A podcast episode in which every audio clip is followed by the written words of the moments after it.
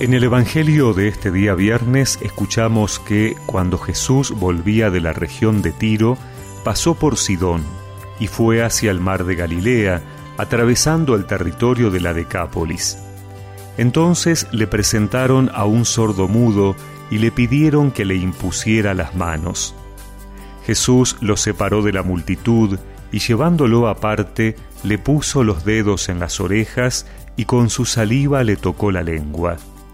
Después, levantando los ojos al cielo, suspiró y le dijo, Efatá, que significa, ábrete. Y enseguida se abrieron sus oídos, se le soltó la lengua y comenzó a hablar normalmente.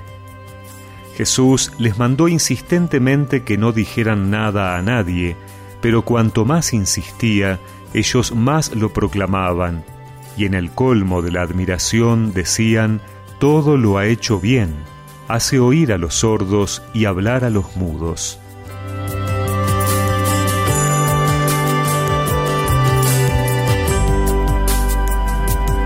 Hoy el Evangelio nos vuelve a presentar una sanación obrada por Jesús, esta vez a un sordomudo.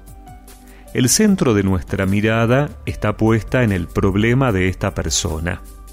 No puede escuchar y le cuesta expresarse.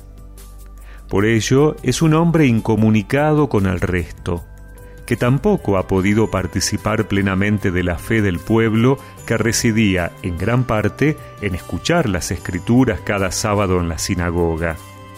En sí, es una persona incomunicada con los demás y con Dios.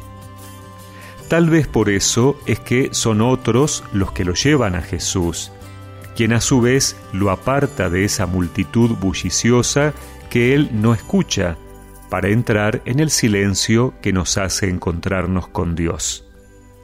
El Señor establece un vínculo de comunicación ingresando en su interior a través de gestos físicos concretos para que Él comprenda lo que está haciendo.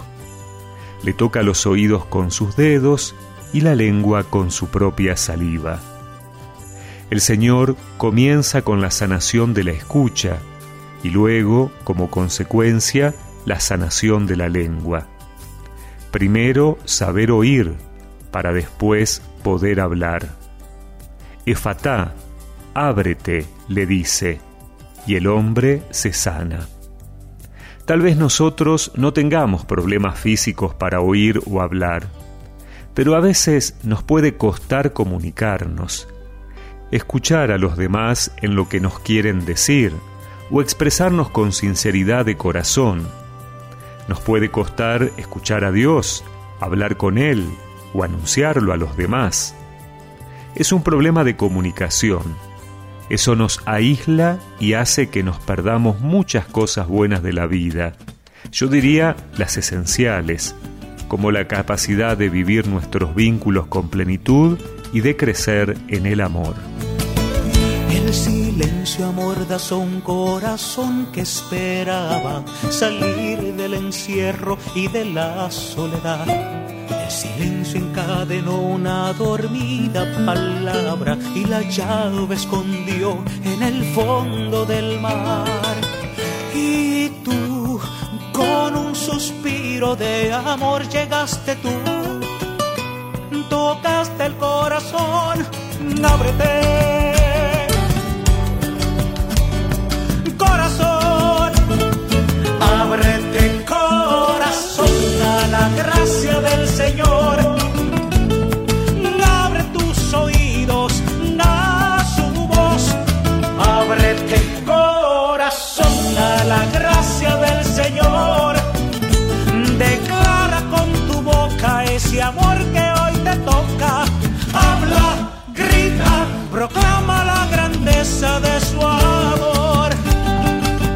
Y recemos juntos esta oración.